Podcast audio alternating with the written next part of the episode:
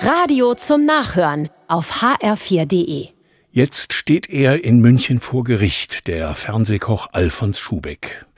Er soll Steuern hinterzogen haben, gute zwei Millionen Euro, mit Hilfe eines Mitarbeiters.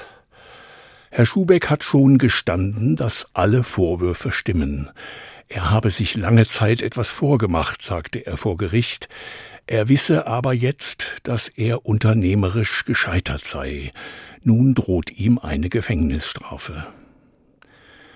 Es ist ja beinahe zu einer Art Volkssport geworden, Steuern zu hinterziehen, möglichst viel Geld zu verdienen und es dann ins Ausland zu bringen oder sich arm zu rechnen. Oft machen das Menschen, die schon viel Geld haben. Es ist aber kein Sport, es ist eine Straftat, und gierig sein ist gefährlich, gefährlich für die eigene Seele. Die lebt nämlich nicht von einem immer mehr.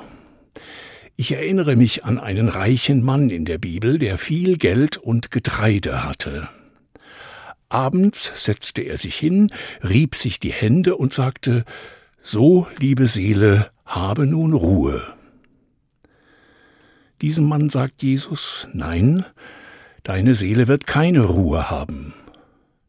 Je mehr du nämlich festhältst, desto unruhiger wirst du. Und je unruhiger du wirst, desto mehr willst du festhalten. Die Seele lebt aber nicht vom Festhalten und schon gar nicht von Gier. Die Seele wird stark durch Mitgefühl. Genau das brauchen wir diesen Herbst und Winter, unser Fühlen mit anderen, mit denen, die immer weniger haben. Nicht festhalten, sondern geben macht reich, dann erblüht unsere Seele.